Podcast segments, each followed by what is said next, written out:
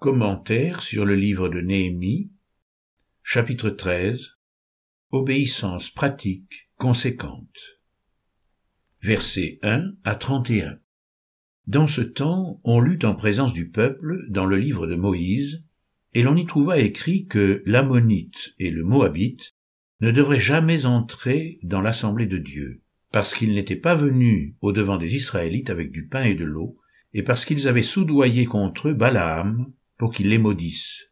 Mais notre Dieu changea la malédiction en bénédiction. Lorsqu'on eut entendu la loi, on sépara d'Israël tous les étrangers. Avant cela, le sacrificateur Eliashib, qui était établi dans les chambres de la maison de notre Dieu, et qui était parent de Tobia, avait disposé pour lui une grande chambre, où se trouvaient auparavant les offrandes, l'encens, les ustensiles, la dîme du blé, du vin nouveau et de l'huile, ce qui était ordonné pour les Lévites, les chantres et les portiers, et le prélèvement pour les sacrificateurs. Je n'étais pas à Jérusalem quand tout cela eut lieu, car j'étais retourné auprès du roi, la trente-deuxième année d'Artaxerxès, roi de Babylone. À la fin de l'année, j'obtins du roi la permission de revenir à Jérusalem, et je m'aperçus du mal qu'avait fait Eliashib en disposant une chambre pour Tobia dans les parvis de la maison de Dieu. Je le pris très mal, je jetai hors de la chambre tous les objets qui appartenaient à Tobia, je dis de purifier les chambres, et j'y replaçai les objets de la maison de Dieu, les offrandes et l'encens. J'appris aussi que les parts des Lévites n'avaient pas été livrées, et que les Lévites et les chantres chargés des offices s'étaient enfuis chacun dans son champ. Je fis des reproches aux magistrats et je dis, pourquoi la maison de Dieu a-t-elle été abandonnée? Je rassemblai les Lévites et les chantres, et je les remis à leur poste. Alors tout Judas apporta dans les magasins la dîme du blé, du vin nouveau et de l'huile. Je confiai la surveillance des magasins à Chélémia, le sacrificateur, à Tsadok, le scribe, et à Pédaïa, l'un des Lévites, et à côté d'eux à Hannan, fils de Zakkour, fils de Matania, car ils avaient la réputation d'être fidèles. Ils furent chargés de faire des distributions à leurs frères. Souviens-toi de moi, ô mon Dieu, à cause de cela, et n'efface pas les actes de piété que j'ai accomplis à l'égard de la maison de mon Dieu et de ses observances. À cette époque je vis en Juda des hommes foulés au pressoir pendant le sabbat, rentrer des gerbes, les charger sur des ânes, de même que du vin, des raisins, des figues et toutes sortes de fardeaux, et les amener à Jérusalem le jour du sabbat et je leur donnais des avertissements le jour où ils vendaient leurs denrées. Il y avait aussi des Tyriens qui habitaient là, qui apportaient du poisson et toutes sortes de marchandises, et qui les vendaient le jour du sabbat aux Judéens et à Jérusalem. Je fis des reproches aux grands de Juda, et je leur dis, que signifie cette mauvaise action que vous faites, en profanant le jour du sabbat? N'est-ce pas ainsi qu'ont agi vos pères? Notre Dieu a fait venir tous ces malheurs sur nous et sur cette ville. Et vous, vous augmentez sa colère contre Israël en profanant le sabbat? Puis, dès que les portes de Jérusalem furent dans l'ombre, avant le sabbat, je dis de fermer les battants, et je dis de ne les ouvrir qu'après le sabbat. Je plaçai quelques-uns de mes jeunes serviteurs aux portes, pour empêcher l'entrée des fardeaux le jour du sabbat. Alors les marchands et les vendeurs de toutes sortes de produits passèrent la nuit une fois et même deux hors de Jérusalem. Je les avertis en leur disant, Pourquoi passez-vous la nuit devant la muraille? Si vous recommencez, je porterai la main sur vous. Dès ce moment, ils ne vinrent plus pendant le sabbat.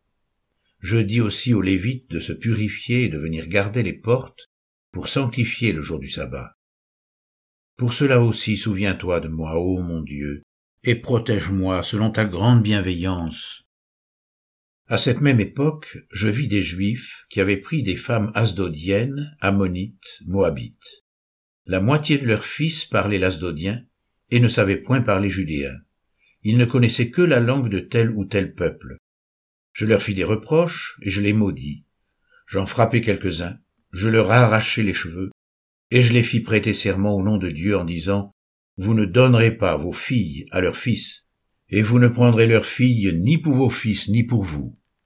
N'est-ce pas en cela qu'a péché Salomon, roi d'Israël? Il n'y avait pas de roi semblable à lui parmi la multitude des nations, Il était aimé de son Dieu, et Dieu l'avait établi roi sur tout Israël. Néanmoins les femmes étrangères l'entraînèrent aussi dans le péché. Faut-il donc apprendre à votre sujet que vous commettez un aussi grand crime et que vous êtes infidèle à notre Dieu en prenant des femmes étrangères? Un des fils de Yoyada, fils d'Eliashib, le souverain sacrificateur, était gendre de Sambala, le Horonite. Je le chassai loin de moi. Souviens-toi d'eux, ô mon Dieu, car ils ont souillé le sacerdoce et l'alliance des sacrificateurs et des Lévites. Je les purifiai de tout étranger, et je remis en vigueur ce que devaient observer les sacrificateurs et les Lévites, chacun dans sa fonction, et ce qui concernait l'oblation de bois aux époques fixées, de même que les prémices. Souviens-toi favorablement de moi, ô mon Dieu. Les chapitres se suivent, mais ne se ressemblent pas. La surprise est grande lorsque nous parcourons du regard ces derniers versets du livre. Après les joies d'un profond réveil de la foi et d'une vie consacrée à la restauration de la cité de Jérusalem, nous assistons à la décadence rapide et spectaculaire de la piété du peuple. D'après Néhémie 13, verset 6, une année aurait suffi à altérer la vie spirituelle du peuple. Première partie, un serviteur inutile. Après avoir accompli la tâche dont le roi de Suse l'avait chargé auprès de son peuple, Néhémie, qui vient de passer douze années à Jérusalem, part rejoindre le souverain pour continuer à le servir fidèlement. Il n'a pas considéré cela comme une rétrogradation. Certains croyants, se sentant faits pour les choses spirituelles, se désolent lorsqu'ils sont placés par Dieu devant des tâches matérielles à accomplir. Il rechigne devant ces besognes ingrates et peu glorieuses. Néhémie accepte de retourner à son premier métier pour servir à la table d'un roi païen, débauché et dominateur, même après avoir achevé une œuvre hautement spirituelle. Il ne trahit pas la confiance de son souverain et ne profite pas du succès de sa mission pour fuir et échapper à sa dure servitude. Il ne se révolte pas à l'idée de ne pas pouvoir jouir du fruit de son travail, et accepte de quitter sa nation au moment même où il venait d'en rétablir les frontières et d'en réorganiser la vie spirituelle. Il nous donne ici une preuve supplémentaire de sa fidélité. Sa vie, sa place, son ministère lui importent peu. Sa préoccupation est celle de la gloire de Dieu, restaurée, et magnifié au travers du rétablissement spirituel du peuple. Nous attachons souvent beaucoup trop d'importance à nos activités dans l'œuvre de Dieu. Nous nous accrochons désespérément aux tâches confiées pour un temps par le Seigneur, sans réaliser qu'il a le droit de nous les retirer, de les confier à d'autres s'il décide de nous charger d'une œuvre différente.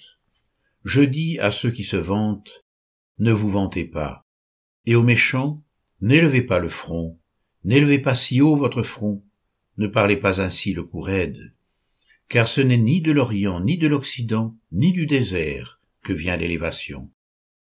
Car Dieu est celui qui juge, il abaisse l'un et il élève l'autre. Psaume 75, versets 4 à 7. C'est moi qui ai fait la terre, les hommes et les bêtes qui sont à la surface de la terre, par ma grande puissance et par mon bras étendu, et je donne la terre à qui cela me plaît. Jérémie chapitre 27 verset 5. L'important est d'être à sa place et de faire ce qui nous a été demandé. Un serviteur de Dieu plus âgé nous confia que Dieu lui avait enseigné cela lorsqu'il exerçait son métier de machiniste. Alors qu'il réfléchissait au sens de sa vie, de son ministère, son regard se porta sur un outil qui était posé devant lui. Le Seigneur lui inspira la pensée suivante. Cette clé-là est utile si tu en as besoin, mais dès qu'elle ne l'est plus, tu la reposes sur l'établi. Elle devient alors inutile. Elle n'est rien par elle-même. Elle est quelque chose dans la mesure où ta main la saisit et l'emploie. Il en est ainsi de ta personne. Tu n'es qu'un instrument entre mes mains. Lorsque j'ai besoin de toi, je t'utilise, mais si je décide que je n'ai plus à t'employer, je cesse de me servir de toi jusqu'à une prochaine occasion. Les paroles de Jésus ne corroborent-elles pas cette pensée? Vous de même, quand vous avez fait tout ce qui vous a été ordonné, dites, nous sommes des serviteurs inutiles, Nous avons fait ce que nous devions faire. Luc chapitre 17 verset 10.